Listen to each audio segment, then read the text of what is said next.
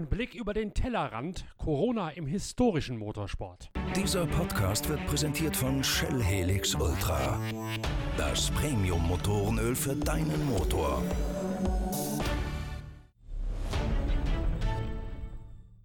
Bleibt nach wie vor ziemlich wunderlich, wie im deutschen Motorsport mit Corona, den Lockerungen und dem Neustart des sportlichen Lebens umgegangen wird. Selbst ein Klaus Fischer hätte zu seinen besten Jahren bei Schalke 04 und in der deutschen Nationalmannschaft nicht so viele Fallrückzieher machen können, wie das in letzter Zeit im Motorsport nötig geworden ist. Die prominentesten Beispiele, da verkündet das deutsche Tourenwagenmasters einen neuen, an die Corona-Maßgaben angepassten Saisonkalender und einen Tag später später muss der gleich wieder zurückgenommen werden, weil nämlich der MC Nürnberg keine Genehmigung für die Ausrichtung des Norrisring-Rennens hat bekommen können. Die ITR, die DTM-Dachorganisation also, hatte den Norrisring eigentlich als neuen Saisonauftakt als Geisterrennen vorgesehen. Das zwischen der Verkündung des neuen Kalenders und der prompten Absage des dort verkündeten Saisonauftakts gerade mal ein Tag liegt, das lässt einen doch ziemlich ratlos zurück.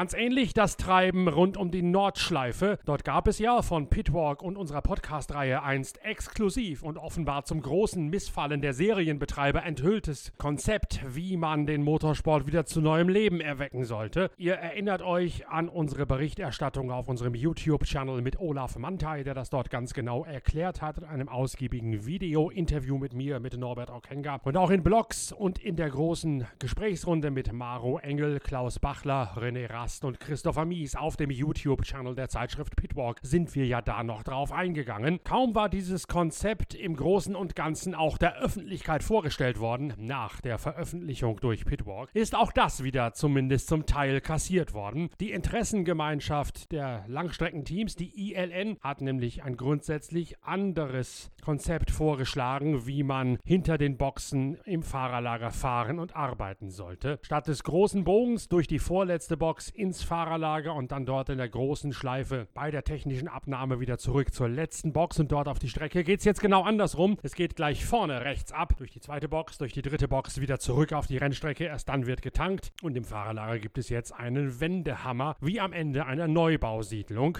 Ein paar weitere Details habe ich dazu noch in Erfahrung bringen können. Beispielsweise, dass bei den VLN-Rennen ähnliche kleine Wände aufgebaut werden, wie beispielsweise in Sebring oder bei den NASCAR-Rennen so dass die Boxenmannschaft der einzelnen Teams dann over the wall hüpfen muss, wie es im US-Jargon heißt. Also das Auto parkt ein, erst dann dürfen die Räderwechsler und die anderen Mechaniker über die Mauer springen und die Arbeit am Auto verrichten. Die Abläufe sollen dann sehr ähnlich sein wie bei den NASCAR-Boxenshops. Das ist per se ja mal nichts Schlechtes. Trotzdem gibt es weiterhin Stress und Streit hinter den Kulissen, wie viele Mitarbeiter denn ein Team mitnehmen darf. Die Rede ist momentan davon, dass man fürs erste Auto, als GT3-Team wohlgemerkt, maximal maximal mit 10 Mann Belegschaft anrücken darf. Für den zweiten Wagen sind dann nur noch 5 Leute statthaft. Und das, so sagen mir viele GT3-Teams, sei überhaupt nicht machbar, die Arbeit so einzuteilen mit einer dermaßen degressiv schrumpfenden Personaldecke. Auch hier stellt sich natürlich schon die eine oder andere Frage, wer denn da im Vorfeld wie weit gedacht hat und warum im Nachhinein alles noch einmal neu aufgestellt werden und hinterfragt werden muss. Vielleicht allerdings mag ja bei der VLN, bei der NLS-Rennserie jetzt das Konzept stehen, dass man den angepeilten Saisonstart doch absolvieren kann. Die ersten Testfahrten, die hat es am Montag dieser Woche gegeben. Ich war zwar nicht selbst vor Ort, habe mich aber natürlich schlau gemacht und siehe da, bei diesen Testfahrten, da waren die Teams plötzlich doch in Boxen untergebracht. Im Fahrerlager herrschte eine Maskenpflicht. Da musste jeder mit einer Monaske, also einem Mund-Nasenschutz herumlaufen. In den Boxen dann allerdings nicht mehr. Also in den geschlossenen Räumen, da wo die Mund-Nasenschutzmaske am sinnvollsten wäre, da durften die Teams sie wieder absetzen. Und beim Test waren sie in jenen jenen geschlossenen Räumen, in denen sie dann beim ersten VLN-Rennen auf gar keinen Fall untergebracht werden sollen.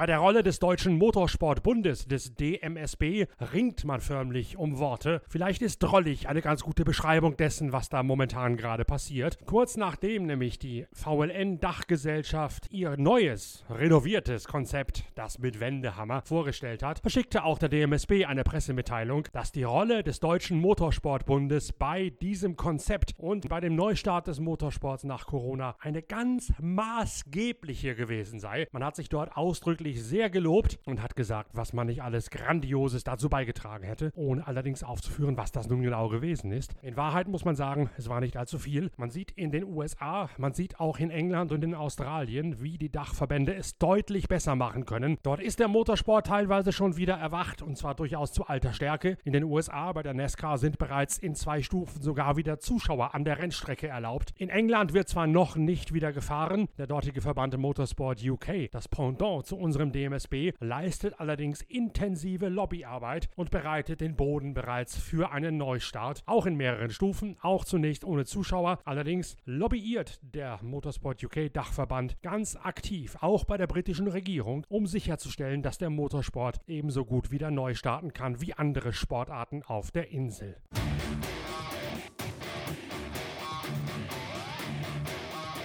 Deutschland ist das leider nicht der Fall. Es gab mal eine recht blutleere Pressemitteilung vom DSK, in der deren Präsident Karl Friedrich Ziekan gesagt hat, man müsste doch jetzt langsam vielleicht mal wieder beginnen dürfen mit dem Motorsport. Das sei eine ganz handfeste Forderung des, DM, äh, des DSK. Mehr allerdings ist auch von dort nicht gekommen, sodass man sagen muss, die ganzen Veranstalter und Teams sind in Deutschland sehr auf sich alleine gestellt. Und das merkt man jetzt daran, wie zähflüssig der Motorsport aus der Zwangspause zurückkommt, was nach den Lockerungen längst möglich scheint, ist noch längst nicht möglich gemacht worden, weil keiner sich traut, den Vorreiter den Hasen zu geben, wie es beispielsweise die NASCAR in den Vereinigten Staaten gemacht hat. Warum das dort funktioniert hat, ist auch ganz offensichtlich. Die NASCAR unterhält einen sehr engen Draht direkt ins Weiße Haus. Traditionsgemäß, schon zu Zeiten von Ronald Reagan ist Air Force One direkt hinter dem mächtigen Oval von Daytona gelandet. Und wenn dieser kurze Draht genutzt werden kann, um sich zumindest ein realistisches Abbild der Gesamtlage zu verschaffen und dann daraus die richtigen Schlüsse für einen Neustart zu ziehen, dann kommt eben sowas dabei raus, wie es die NASCAR jetzt geschafft hat, nämlich einen perfekt orchestrierten Neustart in mehreren Phasen und in mehreren Stufen bis hin zur Öffnung von Zuschauerbereichen.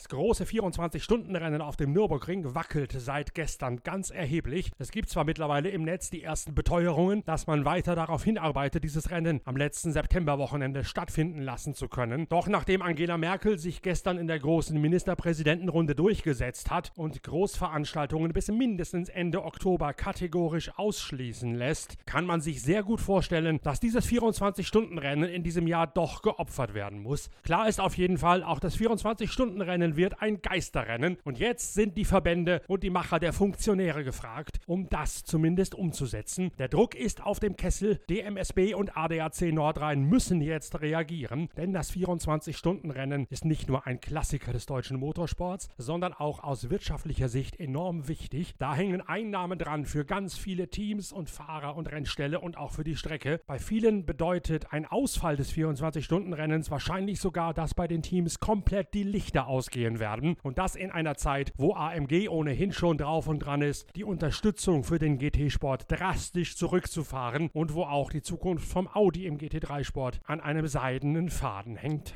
Wenn die Funktionäre jetzt nicht ihre Arbeitsweise ändern und radikal neu an die ganze Sache herangehen, dann wird auch das 24-Stunden-Rennen in Gefahr geraten und dann wäre der deutsche Motorsport in eine Krise gestürzt, auf die er sich über Jahre hinweg nicht mehr herausarbeiten wird.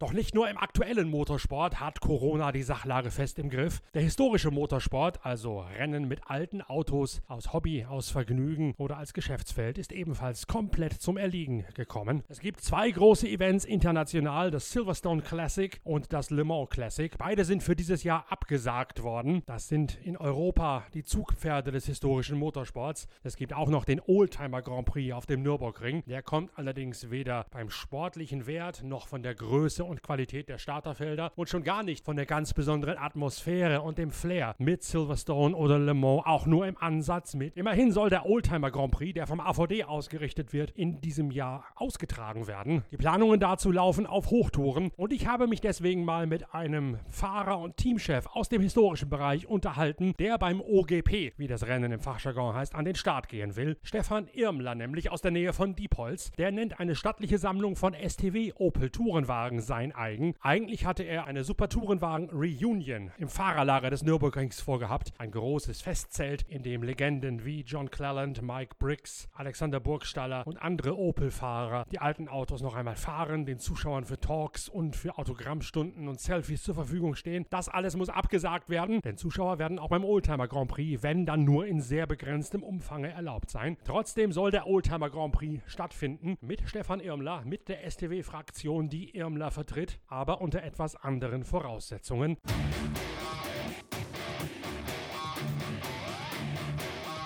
Ich bin bei Stefan Irmler zu Gast gewesen, zwecks Recherche für eine große Hintergrundgeschichte in der nächsten Ausgabe der Zeitschrift Pitwalk. Bei der haben wir diese Woche schon Redaktionsschluss. Ihr könnt sie also theoretisch ruhig schon vorbestellen mit einer Mail an shop@pitwalk.de. Dann habt ihr eine geballte Ladung Hintergrundinformationen aus der Formel 1, aus dem historischen Sport, wie ihr gerade gehört habt, aus dem Langstreckensportwagensport, viele geschichtsträchtige Erinnerungen, die nächste Episode unserer großen und amüsanten Serie von und mit Franz Konrad und ein Feature über die künftige GT3-Pilotin Simona de Silvestro. Motorsport vom Feinsten auf 180 Seiten, das haben wir in Vorbereitung. Am Freitag ist Redaktionsschluss für Ausgabe 55 von Pitwalk. Wenn ihr möchtet, also schon mal über shop.pitwalk.de vorbestellen.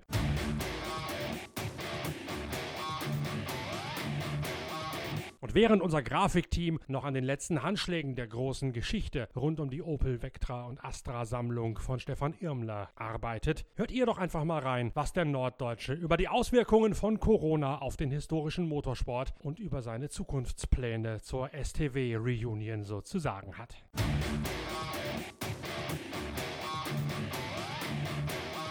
Wir haben das Thema Corona bis jetzt immer nur aus der Sicht des aktuellen Motorsports betrachtet. Die Nöte der breiten Sportteams, die Nöte der großen Teams an der Nordschleife und so weiter. Aber auch im historischen Motorsport hat die Seuche zugeschlagen.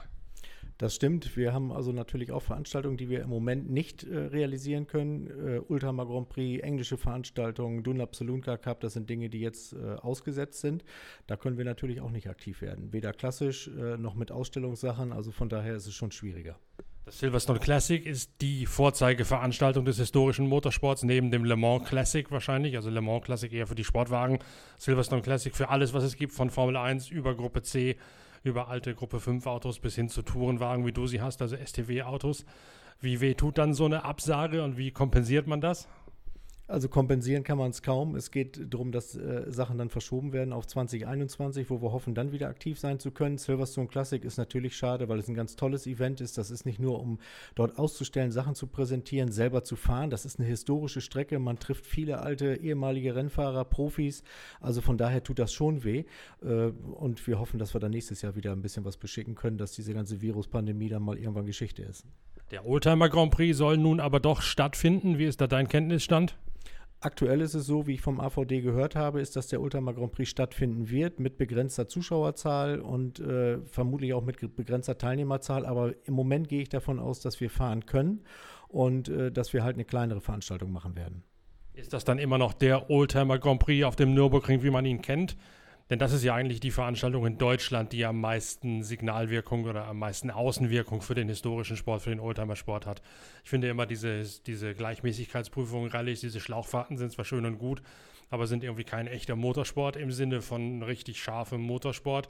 Dasselbe gilt für Schloss Dück, wo man zwar in einem schönen Ambiente irgendwelche Sachen präsentieren kann, aber richtig historischen Motorsport im Sinne von Motorsport hast du ja nur auf dem Oldtimer Grand Prix in Deutschland. Ja, der Oldtimer Grand Prix wird sicherlich nicht den Wert haben, den die Veranstaltung sonst hat zuschauermäßig, ausstellermäßig, teilnehmermäßig. Ich denke, es wird einfach eine Rennveranstaltung werden, aber das Ambiente wird nicht da sein. Von daher werden wir es nutzen, um einfach zu fahren, natürlich auch ein paar Freunde und Kunden zu treffen, aber unterm Strich wird es nicht die Veranstaltung sein, weil wenn die Zuschauer fehlen, die auch das Ambiente reinbringen durch die ganzen zahllosen Oldtimer und Youngtimer, die präsentiert werden, wird es nicht die Veranstaltung sein. Außerdem kommen natürlich auch viele Teilnehmer aus dem Ausland nicht dazu, die durch äh, Quarantäneregelungen einfach beschränkt sind und das nicht machen können. Zuschauer sollen aber zugelassen werden in einem gewissen kleineren Rahmen oder gar nicht? Weiß man das schon? Also wie ich gehört habe, sollen Zuschauer zugelassen werden in einem ganz, ganz kleinen Rahmen. Äh, Tribünen mit äh, Abstandsregelungen, wie man es im Fahrerlager regelt, kann ich nicht sagen. Aber ich habe gehört, dass Zuschauer da sind. Aber es sind sonst die Jahre immer, glaube ich, zwischen 50 und 55.000 Zuschauer. Das heißt, das wird sicherlich nicht passieren können. Nun ist ja dieser Oldtimer Grand Prix oder die ganze Histo-Szene einerseits ein Vergnügen für reiche Menschen, die diese alten Autos haben, so wie du zum Beispiel. Andererseits aber auch äh, ein Geschäftsfeld und damit natürlich auch gerade für dich als, als Ersatzteilversorger, als Anbieter von originalgetreu belassenen Replikaten als Teilemarkt, vielleicht sogar wie bei uns in Bockhorn der Oldtimer-Markt. Das Ganze ist ja auch immer eine Börse für die Besitzer von solchen historischen Fahrzeugen. Wie sehr trifft einen das dann als Händler, also nicht von der Enthusiastenseite, sondern von der reinen Geschäftsmannsseite betrachtet, von jemandem, der mit CNC-Fräsen, von Ersatzteilen, von Nachbauteilen sein Geld verdient? Also das mit dem Reich lassen wir erstmal weg. Äh, aber ansonsten ist es schon schwierig, natürlich keine Frage, weil wir halt Teile wirklich, die wir produzieren, auch dort verkaufen. Viele Dinge gehen vor Ort. Äh, viele Leute kommen, kaufen es direkt, nehmen es mit. Natürlich gibt es Projekte wie Felgen und so weiter, die wir bauen, die nicht vor Ort direkt gefertigt werden können. Aber es trifft einen schon, weil es letzten Endes auch ein Umsatzeinbruch ist. Es ist nicht die einzige Veranstaltung. Es sind ja diverse Veranstaltungen, die nicht stattfinden. Von daher merkt man es im Umsatz natürlich. Kann man das dann wiederum kompensieren über alte Stammkunden oder ist gerade der Neukundenanteil bei so einem Event so hoch, dass man sagt, das kriegt man eben nicht wieder rein, weil du die Neukunden direkt vor Ort ansprechen musst? Nein, es sind meistens Stammkunden, die kommen, die halt in Serien aktiv sind. Es kommen sicherlich Neukunden dazu, das ist ganz klar, keine Frage. Kompensieren kann man das eigentlich nicht. Da muss dann der Staat einspringen. Tut er das in deiner Größenordnung? Oder ich habe zum Beispiel von jemand anderem schon gehört, der Staat springt eben nicht ein, wenn er der Ansicht ist, Motorsport sei ja eigentlich kein ernsthaft ernstzunehmendes Geschäftsfeld. Franz Konrad zum Beispiel hat mir gesagt, er qualifiziert sich nicht für staatliche Hilfe, weil sein Steuerberater ihm gesagt hat, brauchst gar nicht zu fragen, du bist Motorsport, das interessiert die sowieso nicht. Also ich glaube nicht, dass es staatliche Hilfe für den Bereich gibt. Das weiß ich nicht genau, aber ich denke nicht. Äh, glücklicherweise haben wir halt noch andere Geschäftsfelder, die äh, uns äh, das Leben ermöglichen. Und von daher tut es natürlich weh im Motorsport. Allerdings sind auch andere Dinge, die im Automotive-Bereich stattfinden, massiv reduziert. Das ist schon schwierig, gar keine Frage. Aber ich denke, wir kommen halt mit anderen Dingen auch noch weiter. Ihr hättet jetzt beim Oldtimer Grand Prix was Besonderes vorgehabt, nämlich eine Art STW-Reunion sozusagen, so eine Art Volksfest, Schützenfest quasi für die alten Super-Tourenwagen-Piloten. Dazu muss man sagen, du bist einer der seltenen STW-Autosammler oder Liebhaber zumindest mit einer stattlichen Sammlung von alten Opel Astra und Vectra-Fahrzeugen weil die STW ja in Deutschland doch vielfach eher ein bisschen ein, ein Schattenmauerblümchen-Dasein führt. Du hast da offensichtlich ein Herz dafür und auch eine Sammlung dafür und hattest schon die Trommel gerührt, diese STW-Reunion bis, bis hin zu Leuten wie John Cleland, der Opel-Kult oder Vauxhall, muss man ja sagen, Kultfigur aus England einzuladen. Das kann man jetzt also auch alles vergessen für dieses Jahr. Also die SCW Reunion als Veranstaltung an sich können wir abhaken, weil viele Leute halt nicht rüberkommen können. John Cleland, Eric Ellery wären zwei, die trotzdem kommen möchten, wenn es quarantänemäßig möglich ist. Ansonsten die Veranstaltung an sich für Zuschauer, für Fans und so weiter haben wir auf nächstes Jahr verschoben, weil es wenig Sinn macht, äh, viel äh, Aufwand zu treiben, Leute einzuladen, auch so wie Mike Briggs aus Südafrika, die dann halt nicht kommen können und damit wollen wir Zuschauer dann auch nicht äh, verärgern letzten Endes, weil es soll auch ein Zuschauerfest sein für die Leute, um die Sachen zu präsentieren, um Autogramme von den alten damaligen Profis zu ergattern. Also das sind Dinge, wo ich sage, das muss mit Zuschauern gehen, das muss ein Flair da sein, sonst macht das keinen Sinn. Das machen wir dann nächstes Jahr hoffentlich zusammen mit Pitwalk als Partner in der einen oder anderen Form, um das Ganze dann noch ein bisschen aufzupeppen. Also ich hoffe, dass wir in dem Jahr 2021 dann wieder komplett aktiv werden können und dann würde ich mich freuen, solche Dinge einfach äh, offiziell und dann auch der Öffentlichkeit zu zeigen, natürlich mit Pitwalk das Ganze zu machen. Ich habe vor ein paar Tagen mit Armin Hane mal telefoniert und auch einen Podcast bestritten, der mir ein bisschen was erzählt hat über diese ganzen historischen Tourenwagen-Rennserien, derer es offensichtlich zwei gibt in Deutschland, die so ein bisschen im, im Wettstreit, in Konkurrenz zueinander stehen. Gibt es eine STW und eine ADAC, eine ADAC STW und eine Klasse 1 ETR-Fraktion, genau wie es damals im wahren Alter auch gewesen ist, oder wie erklärt sich das? Also ich glaube, es gibt wohl beides. Ja, es sind da irgendwie Dinge, die vielleicht nicht ganz sauber zueinander laufen. Sicherlich sind bei dem einen STW mehr, mehr STW-Fahrzeuge dabei, bei dem anderen vielleicht mehr ITC-Fahrzeuge. Also ich sage mal generell zu der Geschichte wie und was im Einzelnen kann ich nicht sagen.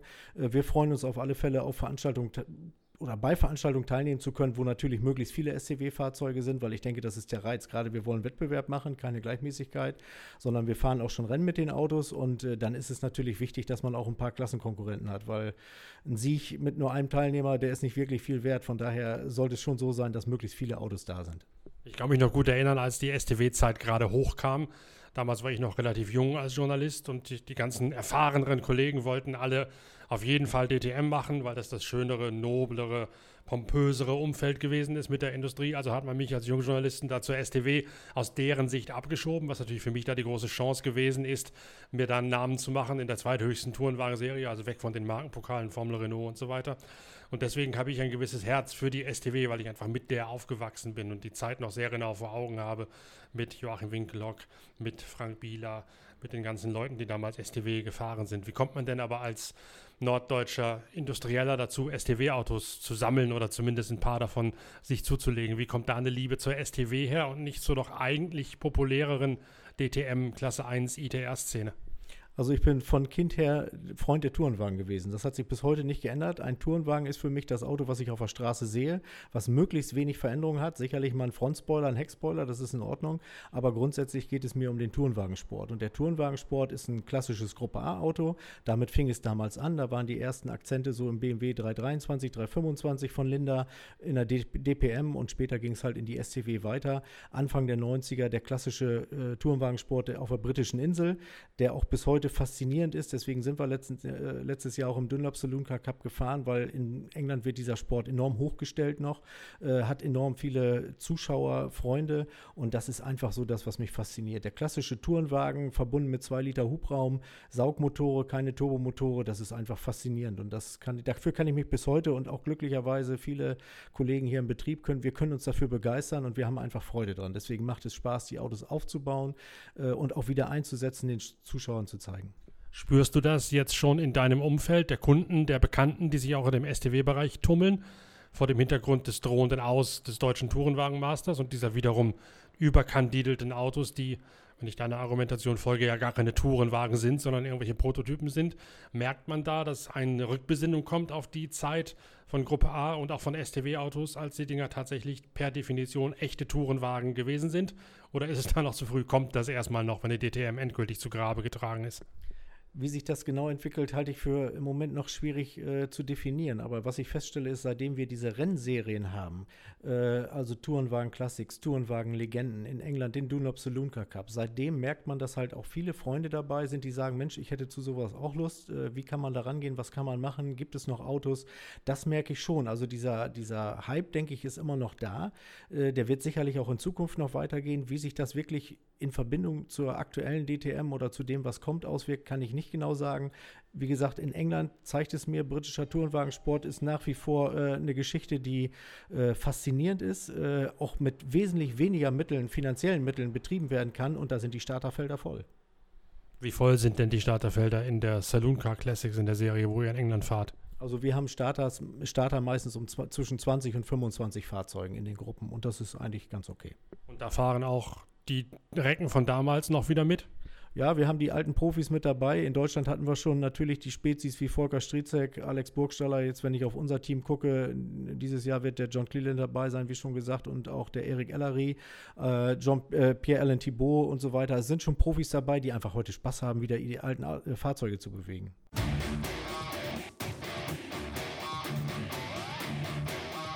Je mehr man fragt, desto vielschichtiger werden also die Auswirkungen von Corona auf den Motorsport. Es gibt immer neue Kapitel, die es aufzuschlagen gilt und man kann es nicht oft genug wiederholen. Jetzt, gerade jetzt, sind die deutschen Funktionäre am Zug, genauso effektiv und effizient zu arbeiten wie ihre Kollegen in den Vereinigten Staaten, in England und in Australien. Denn jetzt kann es nur noch ein Ziel geben, das 24-Stunden-Rennen muss gerettet werden zum Wohle des ganzen deutschen Motorsports. Gelingt das nicht, dann gute Nacht, Marie. Und ich bin wirklich mal gespannt und werde es mit wachen Augen und kritischem Blick verfolgen, was dort in den nächsten Tagen passiert, ob und wie die Funktionäre jetzt ihre Richtung ändern können. Wir bleiben am Ball und wir informieren euch auch mit Podcasts, mit Blog und sicher auch mit dem ein oder anderen Talk auf dem YouTube-Channel der Zeitschrift Pitwalk. Parallel müssen wir jetzt aber bis zum Wochenende erst einmal die nächste Ausgabe der Zeitschrift Pitwalk fertig machen, denn die möchtet ihr auch alle rechtzeitig im Briefkasten haben, um auf 180 Seiten Motorsport vom Feinsten unterhalten und informiert zu werden, oder?